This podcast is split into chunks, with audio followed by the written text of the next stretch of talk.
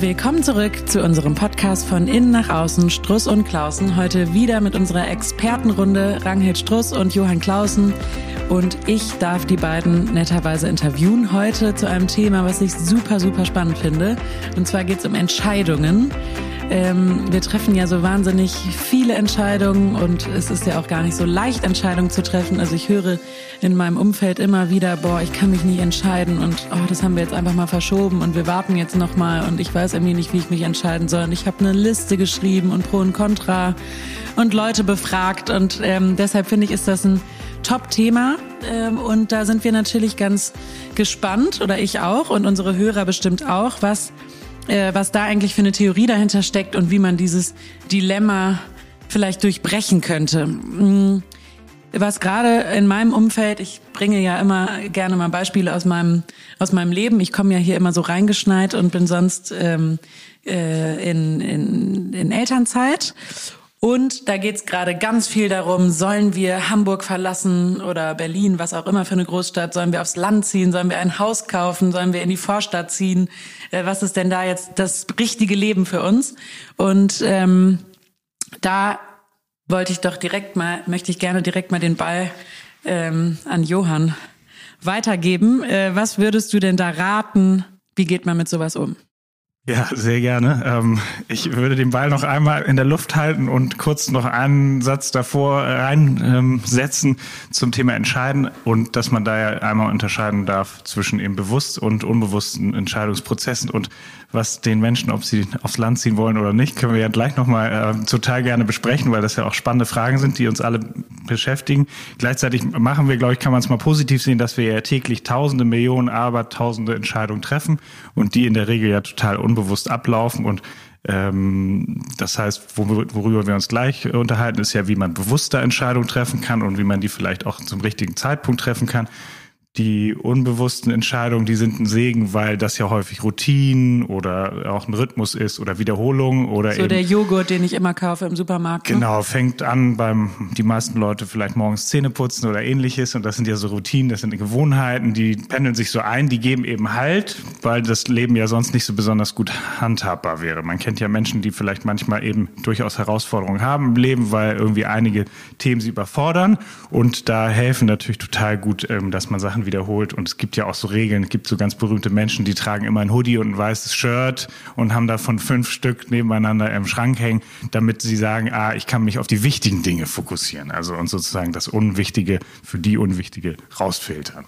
Ja, und äh, die bewusste Entscheidung, die läuft ein bisschen anders ab.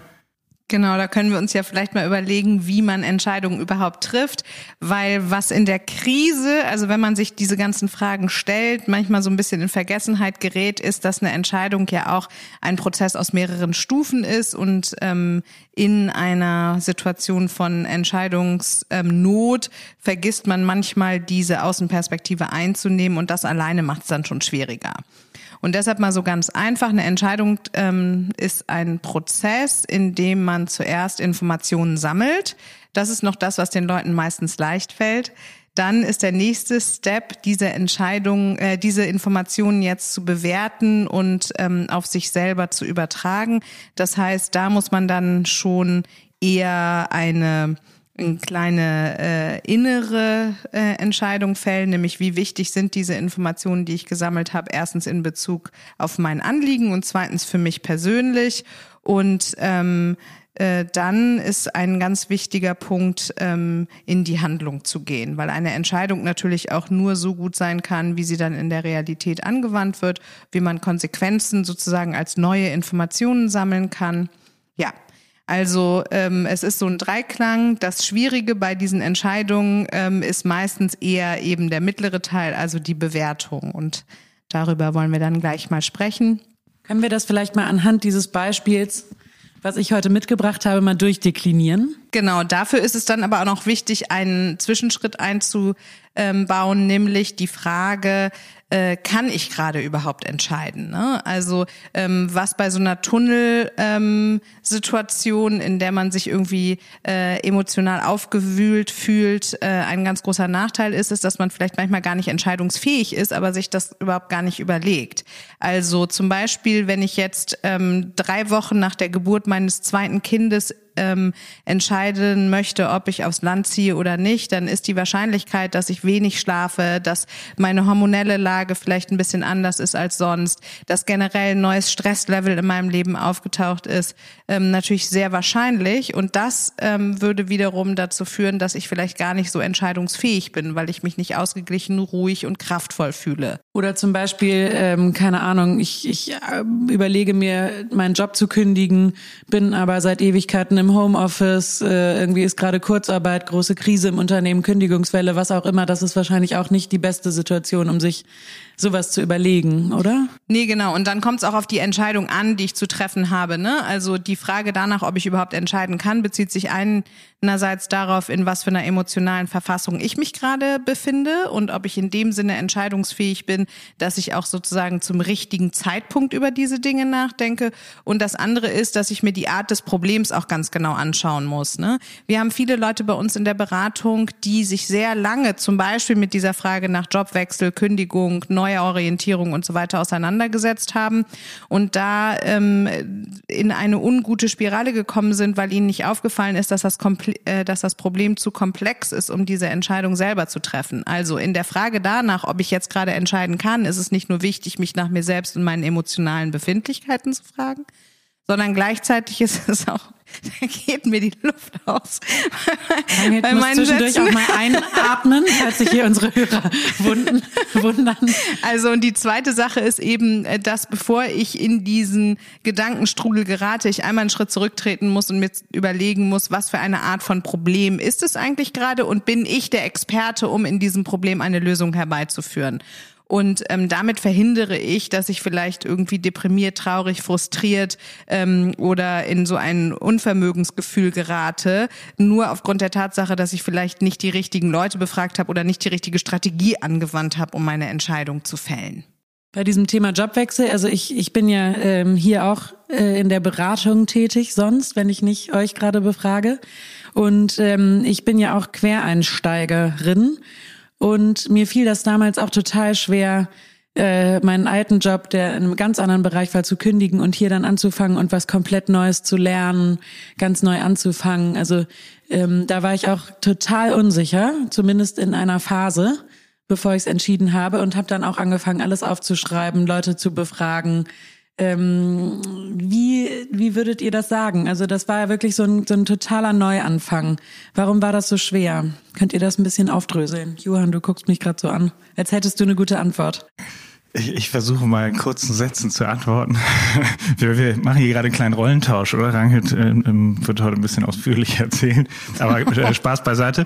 Also ähm, ja, das Spannende ist ja, ähm, also was mir noch davor eingefallen ist, ist ja immer, sobald wir natürlich in den Vergleich treten oder etwas schon so bewerten, dass vielleicht die Frage, die wir innerlich unbewusst eigentlich haben, eine ganz andere ist, als die wir vielleicht vom Außen gestellt kriegen. Ja? Also wie auch aufs Land ziehen oder einen Jobwechsel. Manchmal verstecken sich sich dahinter andere Sachen, die man dann logischerweise erstmal abwägen und Informationen sammeln müsste, die man auch nicht alle alleine sammeln kann, sondern natürlich im Idealfall mit jemandem im geschützten Rahmen ohne Bewertung bespricht. Wir ähm, hauen ja hier immer bei jeder Podcast-Folge aus, dass das Wichtigste ist, dass man alles nicht so schnell bewertet und eben in so, ähm, sage ich mal, ähm, so Konkurrenzthemen oder äh, Vergleiche stellt mit vielleicht Menschen, die gerade in einer ganz anderen Lebensphase sind. Und ich denke mal, ähm, jetzt durften die Hörer dich ja auch schon ein bisschen kennenlernen. Insofern ist ein Wechsel für dich ja immer mal wieder ganz gut, weil nicht gleich eine andere Firma, das wollen wir jetzt nicht hoffen, aber dass du immer mal unterschiedliche Menschen oder Projekte oder Themen äh, bearbeiten darfst oder auch eben kennenlernen darfst, dich mit denen auseinandersetzt, das ist, glaube ich, für dich ungefähr wie, ich weiß nicht, für eine Pflanze eben immer mal ordentlich Wasser. Ähm, Aber dieses ganz Unbekannte hat mir eben Angst genau, gemacht, ne, das dass Unbekannte, es falsch entscheiden könnte. Das ist exakt, das ist natürlich dieses Thema mit der Unsicherheit und wie man dann eben mit etwas umgeht, was man ja faktisch nicht kontrollieren kann. Das heißt, wenn man sich auf diese Reise begibt, eine Entscheidung dahingehend zu treffen, dass man eventuell etwas wirklich Disruptives verändert oder richtig transformiert in seinem Leben, ist man natürlich nicht gefeit davor, dass auch Unsicherheit auftaucht. Und das würde dann heißen, dass man die Entscheidung, so gut es geht, für sich natürlich klar kriegt und absichert und am besten vielleicht auch mit jemand gemeinschaftlich treffen kann, damit eben auch die Unsicherheit nicht daran hindert, diesen Schritt zu gehen. Das ist ja häufig auch so, dass man eventuell Jahre darüber nachdenkt und immer sagt. Oder zu viele Leute befragt, ne? Genau, die dann immer alle ja, was anderes sagen. Genau. Das ist also ja man muss, schwierig. man muss wissen, welches Feedback einem wichtig ist, wen man, wer eben, wie Rangit gerade sagte, überhaupt in dem Fall Experte ist wer auch eventuell es zwar gut meint, aber leider gerade selber in einem Entscheidungsdilemmata steckt. Das ist ja auch manchmal so, dass die Leute dann das in dich reinprojizieren und dir dann vielleicht den Tipp geben, du musst jetzt ganz radikal entscheiden. Hört man ja auch manchmal, oder ich will jetzt alles hinter mir lassen. Ähm, da muss man natürlich auch ein bisschen aufpassen, dass das nicht zu extrem wird. Und in deinem Fall ist dann das ja so, dass ähm, äh, du auf jeden Fall ja näher an den Menschen ran musstest und durftest und ähm, das ja eine richtige, glaube ich, eine eine wichtige Vorstufe war, eben dein Job davor und auch deine ganzen Studieninhalte, die ja schon darauf führten.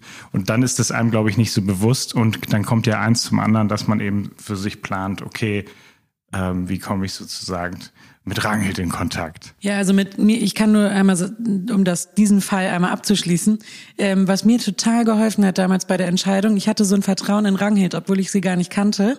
Aber irgendwie hat die so, äh, hat sie so eine Sicherheit ausgestrahlt, dass sie gesagt hat, du kannst das und das ist genau dein Ding und tu es. Äh, und irgendwie dachte ich, ich glaube, die hat recht. Und dann ähm, dachte ich, und wenn es nix ist, dann gehe ich halt wieder zurück. Also irgendwie so dieses Hintertürchen, ähm, dass ich wusste, diese Entscheidung ist jetzt nicht endgültig. Das ist ja, ähm, man kann ja, und das würdet ihr mir wahrscheinlich auch in der Theorie das bestätigen, man kann ja auch eine Entscheidung wenn man die getroffen hat, dann ist das zwar blöd, nach drei Monaten wieder zu sagen, ist doch nicht der richtige Job, ich gehe wieder zurück zu meinem alten Job, aber es ist ja möglich. Und das hat mir eben zusätzlich noch Sicherheit gegeben. Genau, das erinnere ich noch. Im Vorstellungsgespräch haben wir darüber gesprochen. Ähm, ich würde das gerne so ein bisschen voneinander trennen. Das eine, was du äh, jetzt am Ende gesagt hast, ist etwas, was jede Hörerin und jedem Hörer äh, Mut machen soll, sich noch einmal daran zu erinnern, dass man immer frei ist, sich auch umzuentscheiden.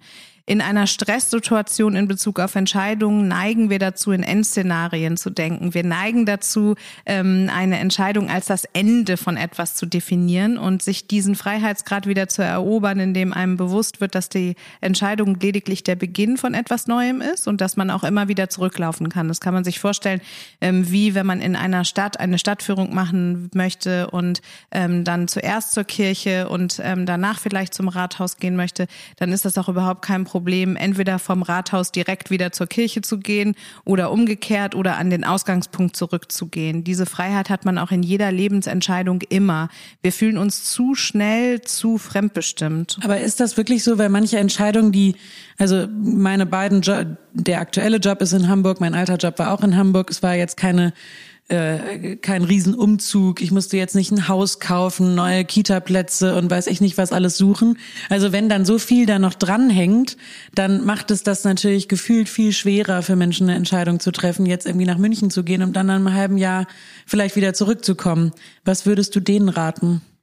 Ja, erstmal, ich muss einmal, das Entscheidung ist ja immer ein Prozess und das ist, glaube ich, damit geht's schon los, was Rangelt auch gerade meinte, ist ja, dass wenn wir es auf eine sozusagen eine äh, konstruierte Entscheidungs-Outcome äh, quasi begrenzen, so wie ich wechsle meinen Job, dann sind natürlich damit häufig noch ganz viele andere Sachen und Faktoren ja, die einem gar nicht vielleicht immer zu jeder Zeit bewusst sind, ähm, mit im Spiel. Und dann wäre hier eben die Frage auch, das ist eben dann typabhängig. Also bei Entscheidungen, finde ich, lohnt sich immer total genau hinzugucken, was konkret wen auch persönlichkeitstypologisch ja dann betrifft. Und in deinem Fall ähm, hat ja jeder auch ein unterschiedliches Sicherheitsbedürfnis und hätte man vielleicht auch gesagt, ah, man muss jetzt nicht an jedem ähm, Stuhlbein sozusagen drehen und vielleicht zu disruptiv werden, dass man sagt, neue das musst Stadt. Du konkretisieren. Ja, also hätte man jetzt zum Beispiel dir noch ein neues Land und dann irgendwie noch eine neue Sprache und eventuell eine neue Wohnung und neue Freunde treffen und, und, und, und, und.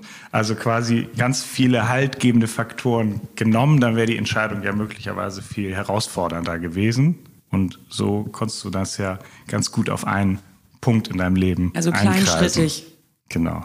Ich wollte dazu noch sagen, dass eine Entscheidung ja nicht deshalb falsch sein muss, weil man sich umentscheidet. Was man dabei dann auch häufig vergisst, ist der Wert, den Erfahrungen vielleicht für dich dann darstellen. Also nehmen wir an, du wärst nach München gezogen, hättest einen neuen Kita-Platz wie auch immer gesucht und hättest dann festgestellt, hm, der Job ist vielleicht nicht so richtig meins.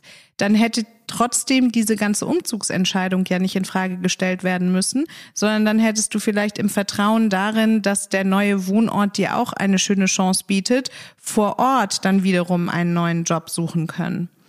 Also das meine ich, man hätte nicht von München dann nach Hamburg zurückgemusst, um dann von Hamburg wieder neu zu starten, sondern man hätte eben vom Rathaus auch direkt zur Kirche gehen zu können, ohne an den Ausgangspunkt zurückzulaufen. Aber ich ja, bin ja immer großer genau, Fan. Genau, da sind wir eigentlich bei einem wichtigen Punkt, dass wir mal sagen müssen, dass eben jeder Mensch vielleicht für sich ja auch rausfinden kann, inwieweit welche Punkte im Leben wichtig sind, damit man eben klarer den Entscheidungsprozess koordinieren kann. Und dazu gibt es ja bestimmte Möglichkeiten. Genau, also ich wollte gerade sagen, dass ähm, dieser Teil des Prozesses von Entscheiden, der sich darauf bezieht, die Informationen, die man gesammelt hat, für sich selber zu sondieren und zu bewerten, ja unterstützt werden kann durch bestimmte Tools. Also, dass man sich so kleine Methoden aneignet, mit denen es einem vielleicht leichter fällt, Entscheidungen zu treffen. Und ähm, was ich aber zu dem Vorstellungsgespräch nochmal sagen wollte, da klingt nämlich schon so ein kleines Tool an. Und zwar ähm, habe ich dir ja den Mut gemacht, indem ich dir gesagt habe, dieser Job passt total gut zu dir. Das heißt, was du in der Sekunde oder in der Zeit dann ähm, leisten konntest, ist deine Perspektive von außen nach innen zu verschieben. Du hast dich also weniger gefragt, oh, ist das jetzt die objektiv richtige Besche Entscheidung?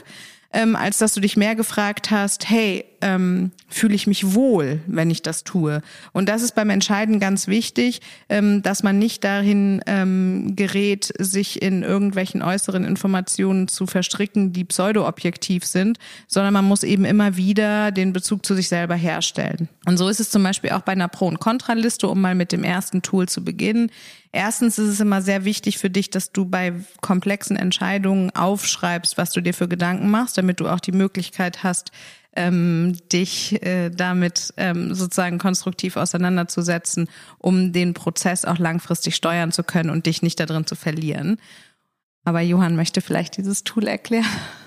Und im Kopf bleibt es ja auch immer so ein Wirrwarr, ne? Man schiebt sich, schiebt da so die Gedanken hin und her und es ist so ein großes Chaos und ähm, ich habe immer das Gefühl, wenn ich was aufschreibe, dann ist alles, bin ich im Kopf auch sortierter. Total, dass man das eben mehr so manifestiert und eben visualisiert und diese Pro- und Kontraliste, die ihr jetzt ja beide schon ähm, angedeutet habt, die man vielleicht in der Schule manchmal nicht so witzig fand, aber mittlerweile ja ein großes Tool geworden ist, dass man das wirklich einmal durchdekliniert und dann würden wir immer sagen, also dass man meinetwegen auch nicht die endlos führt, weil irgendwann wird es ja auch zu komplex und dann fängt man quasi wieder ja vorne an. Das ist zum Entscheidungsprozess auch nicht so gut, dass das so viel Lösung herbeiführt. Und dann haben wir jetzt festgestellt, dass es immer sinnvoll ist, dann eben, worüber wir eben ja auch schon eingestiegen sind, nochmal zu gucken, wie wichtig sind einem die einzelnen Dinge, die man aufgeschrieben hat. Weil es kann ja sein, dass auf der Pro-Liste nur drei Punkte sind und auf der Contra meinetwegen zehn, aber es ein Pro-Punkt dabei ist, der ist so elementar lebenswichtig, wie eben, genau, meine Kinder fühlen sich wohl in der Kita und das ist mir im Moment das wichtigste Punkt. Dann ja, müsste man darum ja. ja. Dinge sozusagen ähm, anders anordnen. Und deswegen könnte man da Zahlen hinterschreiben, nur um das Tool noch schnell zu Ende mhm. zu erklären, die eben meinetwegen von, von einer Skala von eins bis zehn bewertet werden. Und zehn ist meinetwegen das Wichtigste. Und dann würde man das so runter. Und wenn, dann könnte man natürlich näher nochmal differenzieren, ähm, dass die sich nicht einfach nur fünf gegen fünf wie bei so einem kleinen Fußballspiel gegenüberstehen, sondern dass man eben das dann nochmal differenziert. Was ich daran aber schwierig finde, es ist ja sehr viel Unbekanntes, weil ich weiß ja nicht. Zum Beispiel, um nochmal das, das äh, Hauskauf auf dem Land oder im, im Vorort äh, Beispiel nochmal aufzubringen. Ähm, das finde ich so ganz schön, weil das ist ja total unbekannt. Also ich weiß ja nicht, ob jetzt ähm, das ruhige Leben in der Vorstadt mit Garten, ob mich das wirklich so glücklich macht, wie ich das äh, in der Theorie einschätze oder ob ich die, ähm, die urbane Infrastruktur dann so sehr vermisse. Ähm, also woher kann ich das jetzt in meinem Kopf wissen, wenn ich es noch nicht erlebt habe? Und ich finde, so ein Haus zu kaufen, das ist dann ja schon ein Riesenakt. Und wenn ich dann da sitze und nach drei Monaten sage, oh Gott, ich möchte wieder zu Fuß äh, auf den Markt laufen und ähm, zufällig Freunde treffen und mit dem Fahrrad ins Büro fahren, Genau. Und so wie du es beschreibst, ist ja herrlich, weil das ist im Grunde schon Erlebensbericht. Gleichzeitig merkt man da ja schon, oh, oh, wie kann ich mich da jetzt überhaupt sortieren? Wo soll ich eigentlich anfangen? Was ist, was ist sozusagen Gefühl? Was ist richtig? Was ist falsch? Nicht? Wie möchte ich eigentlich leben? So ganz kleine Themen. Und da würde man schon mal anfangen, was Rangit eben ja gesagt hat, welches Gefühl, wenn man mit erstmal mit dem Wunsch aufs Land zu ziehen überhaupt. Also ist das das, wäre jetzt mehr Ruhe, irgendwie ein entspannterer Genau, Alltag ja. mit Kindern, irgendwie so ein bisschen Auslauf, Platz, würde ich jetzt mal, um bei dem Beispiel zu bleiben. Das Spannende daran ist, dass du jetzt eher beschreibst, wie du dich fühlen möchtest. Ne? Und ähm, in dieser Pro- und Kontraliste, die Johann gerade angesprochen hat, würde man sich jetzt überlegen, ah, es geht gar nicht unbedingt nur darum, wo die Wohnung ist, in der ich lebe, sondern es geht darum, dass ich ein bestimmtes Gefühl in meinem Leben hervorrufen möchte. Und so würdest du diese Pro- und Kontraliste dann anders schreiben, dir nämlich überlegen, wie kann ich in der Wohnung in der Stadt dieses Gefühl generieren, welche Maßnahmen müsste ich dafür ergreifen und wie kann ich das ähm, Gefühl auf dem Land äh, äh, generieren und welche Maßnahmen müsste ich dafür ergreifen. Und dann ist es auch immer wichtig, den sogenannten Leverage einer Entscheidung mit einzubeziehen, weil gerade wenn es zum Beispiel um sowas wie Wohnung oder neuen Job oder so geht, dann neigen wir dazu, äh, zu stark von weg zu entscheiden. Das heißt, wir überlegen uns auf unserer imaginären Pro-Kontra-Liste überproportional viele Kontrapunkte, weil wir von der derzeitigen Situation gerade so genervt sind. Und deshalb ist es immer gut, noch einen Perspektivwechsel einzunehmen und sich zu überlegen, okay, würde ich die neue Situation ähm, tatsächlich einmal emotional quasi durchholen und mir überlegen, wie ich mich dann auf dem Land fühle, sollte ich gleichzeitig mit einbeziehen, was die Kosten davon sind, also worauf ich verzichten würde von dem, was mir heute gut gefällt. Genauso bei einem Job, ja. Also ähm, ich sollte bei einem Jobwechsel zum Beispiel auch darüber nachdenken, was mir in dem derzeitigen Job vielleicht ganz gut gefällt, damit ich auch weiß, was ich mit rübernehmen müsste in den neuen Job. Ne? Es gibt ähm, so ein Modell, das ist ein weiteres Tool, um Entscheidungen zu treffen von ähm, einer Amerikanerin, Ruth Chang heißt die, ähm, und da geht's um wertebasierte Entscheidungen. Das ist ganz spannend bei deinem Beispiel jetzt, nämlich die Frage danach nicht, was soll ich tun, sondern welcher Mensch möchte ich sein. Denn eine Entscheidung kannst du immer besonders gut dann treffen, wenn du das Gefühl von Authentizität erlebst. Also je besser du selber weißt, wer du bist und was du empfindest und was deine Werte und Visionen sind, wie du dich selber sehen möchtest, wohin du dich persönlich entwickeln möchtest, desto klarer wird dir, was du dafür in deiner Lebensgestaltung, und darum geht's ja bei Entscheidungen, tun müsstest. Und so wäre es also hier in dieser Entscheidung ganz spannend für dich, dir vielleicht mal die Frage zu stellen, welcher Mensch möchte ich sein in Bezug auf Lebensform? Sehe ich mich eher als ähm, den Menschen auf dem Land mit viel Naturbezug oder sehe ich mich eher als eine urbane ähm, äh, Mutter, die irgendwie verschiedene Lebensbereiche wie Kinder, Job, Freizeit, äh, Kultur und ähnliche Veranstaltungen unter einen Hut bekommt? Und dann könnte man es noch erweitern, eben zu sagen, dass es ja auch nicht immer um radikal geht, Stadt oder Land, weil dann wird es natürlich auch sehr, sehr, sagt man, konträr. Dann fühlt sich natürlich auch noch das Leben am Wendehammer. Total, total. Ich will nur sagen, umso sozusagen spitzer du die Fragestellung ja formulierst auf entweder oder, wovon wir sehr abraten, weil wir natürlich eher als sowohl als auch oder eben wie, ja, die Frage eben, was Range ja sagte, welcher Mensch oder wie wollen wir als Familie leben.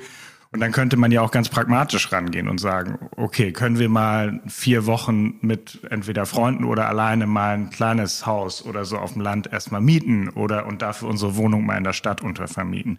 Also dass es so wie so Testballons gibt. Auch bei Jobwechsel wäre unsere Hoffnung, dass das mehr in die Richtung geht, dass man auch sich quasi ja Arbeitgeber und Arbeitnehmer mehr kennenlernen. Also auch da vielleicht ist mehr so eine Wie so ein Woche mal Praktikum. Probe arbeiten. Genau, das ist natürlich, je nachdem, welche Jobs das sind, ist es natürlich nicht mehr so einfach umzusetzen, das wissen wir. Gleichzeitig sagt jede personalpolitische äh, ähm, und also personalpsychologische Forschung, dass du im Grunde erst richtig feststellen kannst, wie dein Gegenüber ist, wenn du es richtig kennengelernt hast. Und das dauert natürlich auch eine Zeit. So.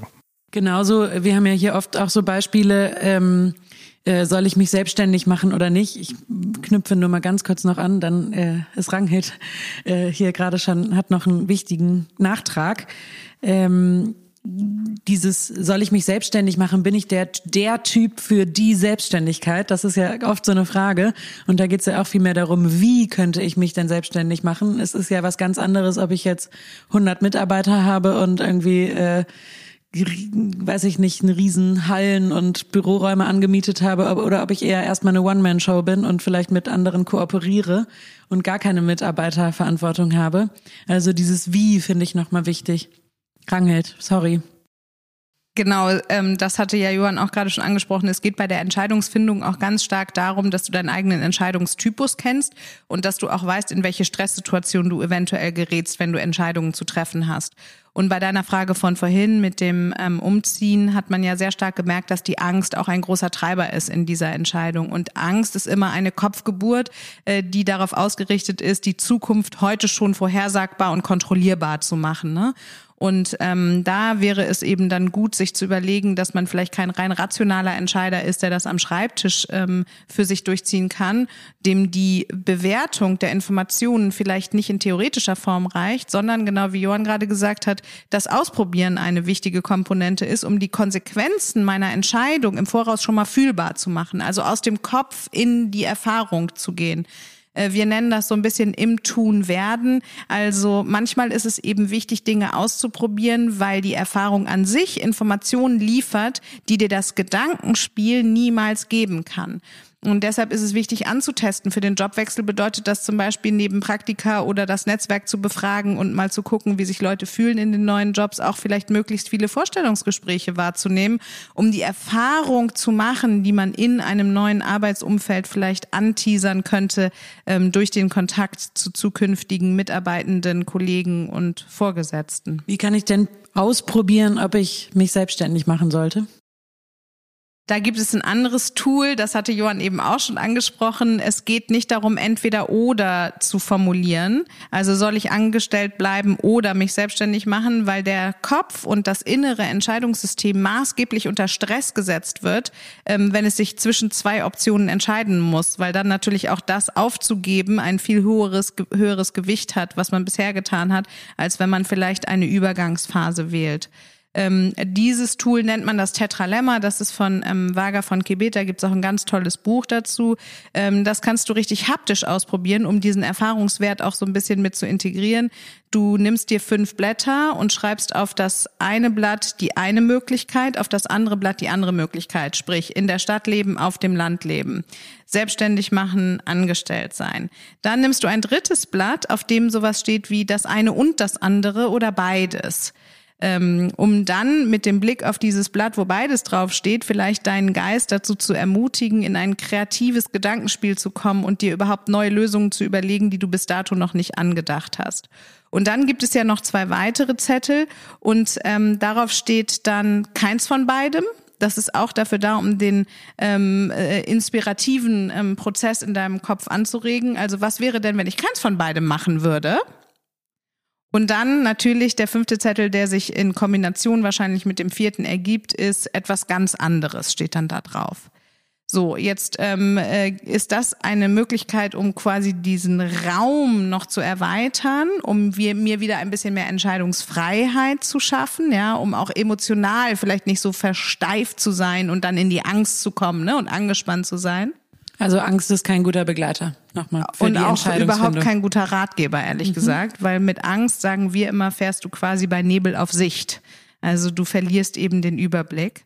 Und ähm, dann aber, um auf deine Entscheidungen von eben zurückzukommen, nämlich selbstständig und oder angestellt, ähm, ist vielleicht dieser Zettel von beidem einer, auf dem du dann überlegen könntest, ob es vielleicht eine Übergangsphase gibt oder ob du je nachdem, was du selbstständig machen möchtest, das vielleicht auch erstmal im Freundeskreis ausprobierst, so Stück für Stück. Also, ähm, dass du dich selber überhaupt erst einmal erleben kannst und dass du dir auch gleichzeitig nicht den Boden der Sicherheit unter den Füßen weg äh, zerrst, indem du äh, vollkommen auf dein Mitarbeitergehalt verzichtest. Also Montag bis Mittwoch angestellt sein, Donnerstag und Freitag selbstständig wäre ja vielleicht so ein zum Beispiel, also, Zum Beispiel, ne? genau. Und auch nochmal darüber nachzudenken, was es eigentlich heißt, selbstständig zu sein, weil wenn man eben nochmal rauszoomt, arbeitest du, wenn wir dich mit einbinden, ja auch total selbstständig und gleichzeitig aber in einem glücklicherweise unserem dann Firmenmantel. Und das ist auch die Frage, also welche Job Description brauchst möglicherweise auch, damit ich da frei und selbstbestimmt, selbstständig eben arbeiten kann und mir möglicherweise auch recht viele Zeiten frei einteilen kann und eventuell auch dann eben mich frei mache von dem, nicht, diesem Arbeitsethos, ich muss eben möglichst 120 Stunden und so weiter arbeiten, sondern könnte vielleicht auch auf eine 80 Prozent Stelle gehen und dann eben, wie du sagst, Freitagvormittags meinetwegen mich ausprobieren, in eine erste eigene Coachingsitzung mit einer Freundin äh, durchzuführen. Oder, äh, nicht, dass du das jetzt ausprobierst natürlich, ähm, oder auch eben, ich wollte schon immer eigentlich ein, eine Bäckerei aufmachen. Dann würden wir jetzt, also rein ökonomisch und auch sonst wahrscheinlich davon abraten, das einfach radikal zu machen. Es gibt Entscheidungstypen, für die ist das sicher genau richtig, muss man auch dazu sagen. Aber wenn man das nicht so macht, könnte man erstmal überlegen, könnte ich mal für eine Kita backen oder könnte ich mal, ja, und das mache ich eben einen halben Tag und nicht gleich ähm, oder nicht fangen für Hochzeiten an oder so. Ich kenne so ein ganz schönes ähm, Beispiel, finde ich vielleicht für unsere Hörer auch ganz, äh, kann man das ganz schön verbildlichen. Ein Anwalt, der so wahnsinnig gerne gemalt hat und dann eben angefangen hat, erste Bilder zu verkaufen und dann irgendwann gesagt hat, okay, die Kanzlei äh, die sehe ich jetzt mal freitags nicht mehr. Da stehe ich in, im Atelier im T-Shirt und barfuß und äh, widme mich der Kunst. Und Montag bis Donnerstag bin ich wieder im Anzug und äh, äh, berate meine Mandanten. Und jetzt hat sich das so umgedreht, dass der nur noch Künstler ist und gar nicht mehr Anwalt. Und ähm, das finde ich ist so ein ganz schönes Beispiel, weil der hätte wahrscheinlich nicht entscheiden können, ich kündige jetzt und werde Künstler, weil natürlich auch dieses Künstlerleben ähm, ja, dass der das ja gar nicht planen konnte, dass er jetzt damit äh, dann so viel äh, verdienen kann, dass er davon leben kann. Deshalb finde ich, ist das so ein ganz, ganz schönes Bild, ähm, so genau. einen sanften Übergang zu gestalten. Ja, Häufig ist äh, paradoxerweise nicht das Radikale äh, eigentlich das Mutige, sondern wir würden sagen, sich eben mehr damit auseinanderzusetzen, wie man ist oder wie man sein möchte. Und dann ist das ein total schönes Beispiel. Und gleichzeitig könnte es auch genauso schön sein zu sagen, ah, ich bin irgendwie Steuerfachangestellt, es macht mir eigentlich ganz gut Spaß, weil es ein nettes Team und ein guter Steuerberater, für den ich meinetwegen arbeite. Und gleichzeitig möchte ich mich aber weiter entfalten mit meiner Familie oder auch in der Freizeit etc. Und dann könnte man natürlich auch so einen Weg wählen. Und bei den Entscheidungen ist es auch häufig so, dass wir weit wegliegende Zieldefinitionen aufstellen, für die wir dann innerlich meinen, uns entscheiden zu müssen und dadurch natürlich auch ziemlich viel Druck aufbauen. Und deshalb hilft bei großen Entscheidungen auch immer mal wieder die Frage, auf dem Weg dorthin, was würde mir als nächsten kleinen Schritt gut tun? Als nächster kleiner Schritt könnte man sich dann eben vorstellen, ein, eine Arbeitszeitreduktion vorzunehmen oder mal zwei Monate auf dem Land zu leben und das auszuprobieren in einer ähm, Ferienwohnung oder so. Ne? Also ähm, die Entscheidung runterzubrechen in kleinere, handhabbarere Schritte, für die man dann auch schneller innerlich weiß, wie man sich fühlen würde und dadurch dann neue Informationen ähm, zur Verfügung hätte. Aber bei so einem Stadtwechsel jetzt, äh, ich will euch nicht nerven mit diesem Beispiel, aber ich glaube, das betrifft Was wahnsinnig viele. Was planst du, ist die Frage. Was planst du? Ähm, nee, das ist tatsächlich gerade ein großes Thema in meinem Umfeld. Da ist das ja schon, also ich kann ja jetzt auch nicht mal für zwei Monate nach Hannover ziehen und mal da mal für zwei Monate irgendwie äh, mein Leben so, so etablieren, wie ich das hier habe. Und das ist ja wirklich dann, also das finde ich jetzt auch, wenn ihr mir jetzt schon sehr geholfen habt und auch meinem Umfeld, ähm, die gerade vor der Frage stehen, ist mir das immer noch nicht so richtig klar. Äh, wie kann ich denn so eine Entscheidung in so kleine Schritte einteilen? Also erstmal solltest du dich mit Hannover vertraut machen. das ist schon mal wichtig. Du kannst schon mehr Informationen sammeln auf einer Ebene, auf der du vielleicht bis jetzt noch zu wenige Informationen hast. Ne? Wenn man nicht entscheiden kann, dann ist es entweder ein Zeichen dafür, dass man vielleicht nicht genug verknüpft ist mit seinen inneren Gefühlen dass man die Zukunft nicht genug kennt und da könnte man entweder mehr Informationen einsammeln oder mehr Mut aufbringen müssen ähm, oder dass man vielleicht eine zu stark jetzt bezogene Entscheidung treffen möchte. Es gibt noch ein anderes Modell, das heißt das 10-10-10-Modell. Ähm, da geht es dann darum, eine Außenperspektive einzunehmen und sich zu fragen, okay, ähm, äh, wie würde ich denn wohl zu einer getroffenen Entscheidung in zehn Minuten, in zehn Tagen oder in zehn Jahren stehen? Und manchmal hilft so eine Erweiterung des Horizontes, um ähm, diesen nächsten Schritt auch nochmal in eine übergeordnete Perspektive ähm, einzuordnen. Bei so einer Lebensentscheidung ist es vielleicht auch wichtig, dieses Tortendiagramm des Wohnortes nochmal einzuordnen in die restlichen Tortenstücke meines Lebens. Also auf welche Art und Weise möchte ich meine Hobbys gestalten? Wie möchte ich arbeiten? Welche, welche Rolle möchte ich als Elternteil einnehmen? Um dann sozusagen in Hinblick auf die Stadt noch einmal zu schauen, kann ich denn auch den Rest meiner ähm, Lebensinhalte in Hannover besonders gut ausleben, ja. Also es geht dann darum, die Perspektive noch einmal ein bisschen zu erweitern, den Blick dadurch ähm, ein bisschen, sagen wir mal, professioneller zu gestalten und auch ganzheitlicher, indem ich einen Schritt zurücktrete. Genau, noch einmal ja zu wiederholen, diesen Dreiecks- äh, oder diesen Dreierprozess, den Rangelt ja schon einleitend sagte, also Informationen sammeln, möglichst viele mit verschiedenen Menschen, abwägen und bewerten. Und dann hatten wir entscheiden, handeln und daraus lernen. Und da wäre jetzt zum Beispiel das Lernen möglicherweise, wenn man ja jetzt schon ganz häufig in seinem Leben umgezogen ist, könnte man ja auch mal überlegen, wie war es eigentlich und tat mir das immer so gut? Oder also wirklich konkret, würde ich das heute auch noch so machen? Oder war das quasi so ein bisschen jugendlicher Leistung mhm. oder daran abhängig, dass ich eben ähm, den Studienplatz oder die Ausbildung dort und dort gemacht habe? Das finde ich auch immer ganz wichtig, weil wenn man sich so, glaube ich, ganz ernsthaft fragt und auch liebevoll, ah, nee, stimmt, ich bin eigentlich noch gar nicht so oft umgezogen.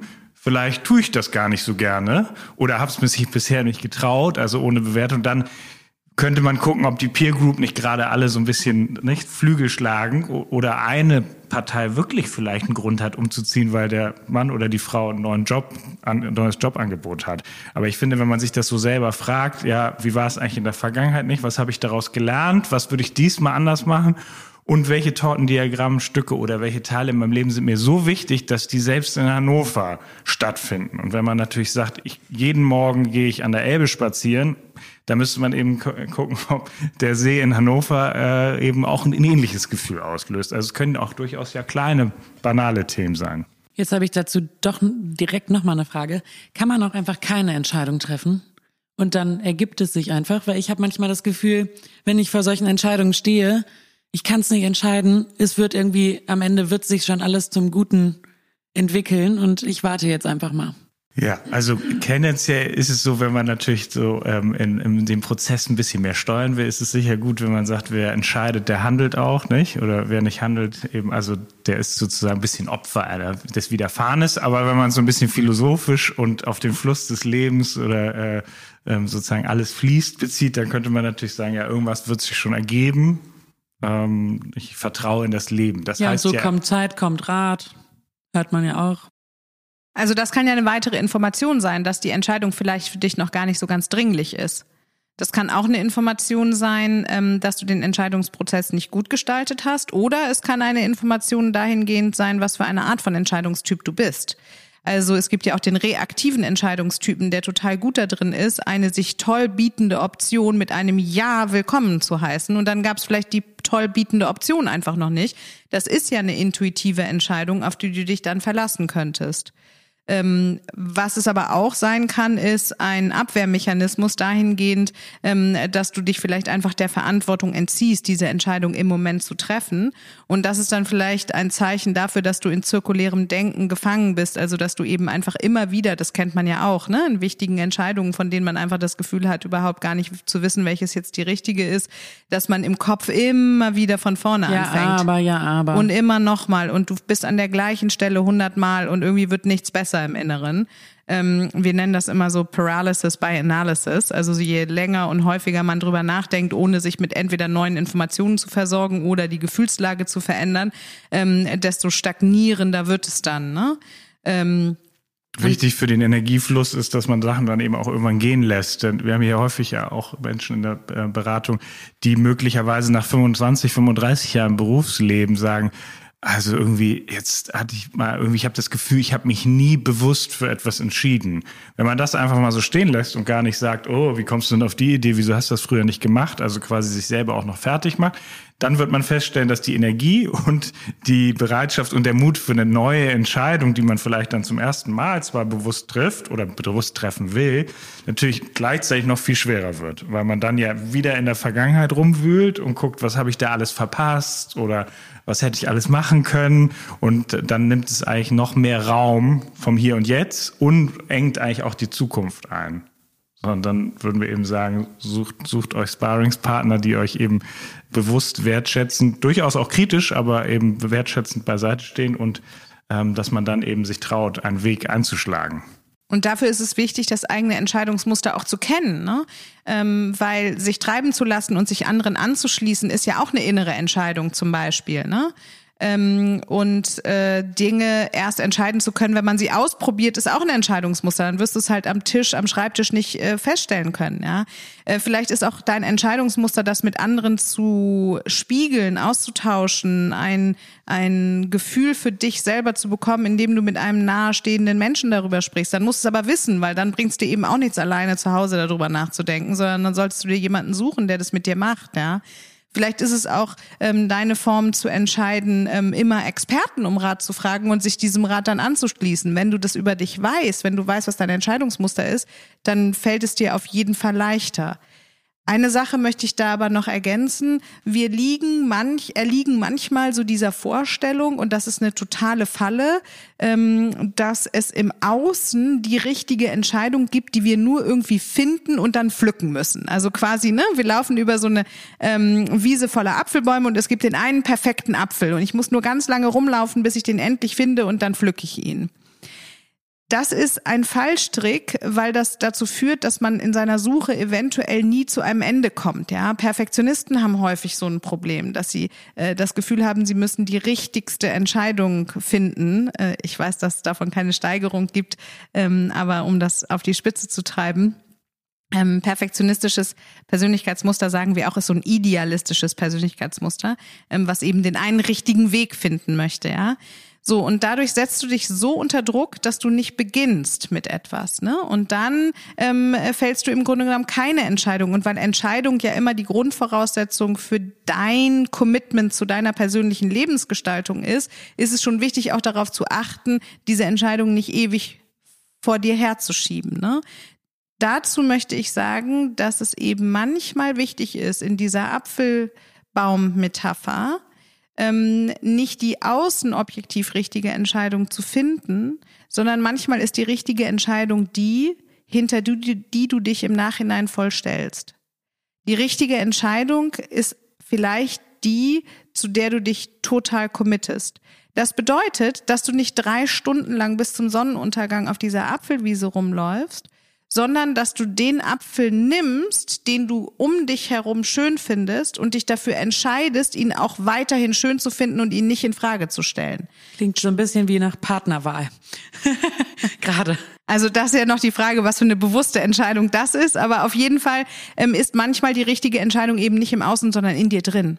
Und deshalb ist es so wahnsinnig wichtig, dass du dich mit deiner eigenen Gefühlssituation auseinandersetzt und dass du auch innerlich die Entscheidung triffst, bei einer Entscheidung, die du getroffen hast, zu bleiben. Es gibt ganz häufig diesen Spruch, ähm, Perfection is the enemy of the progress oder Perfection is the enemy of the good weil es eben bedeutet, dass manchmal besser ist, dich auf den Weg zu machen, etwas zu entscheiden und einmal dabei zu bleiben, die Entscheidung nicht in Frage zu stellen, nicht alle anderen Alternativen dann ewig wieder raufzuholen, sondern eben für diese Entscheidung äh, in Hannover oder auf dem Land zu leben, eine bestimmte Zeitperspektive festzulegen, ähm, äh, in der du diese Entscheidung dann nicht mehr in Frage stellst. War und man darf auch mal von dem verdorbenen Apfel abbeißen und fällt deswegen nicht gleich ins Koma. Absolut. Das war ein Schlusssatz, oder? Wollt ihr noch irgendwas unseren Hörern mitgeben? Ich finde, da war ganz viel drin. Ich habe selber wieder sehr viel gelernt. Und ähm, wenn ihr Fragen habt oder Anregungen oder Themenwünsche, dann könnt ihr uns die jederzeit gerne schicken. Ähm, wir, wir bekommen ganz viele tolle Nachrichten und sind sehr inspiriert durch, durch unsere Hörerinnen und Hörer und am liebsten über Instagram ähm, einfach uns eine Nachricht schicken. Gerne natürlich auch liken und sharen und was man sonst alles so machen kann. Und ihr dürft uns aber auch eine E-Mail schreiben auf dem Oldschool-Weg von innen nach außen at struss und klausen.de, wie ihr wollt. Ihr erreicht uns und ähm, wir freuen uns auf die nächste Folge. Auf Wiedersehen.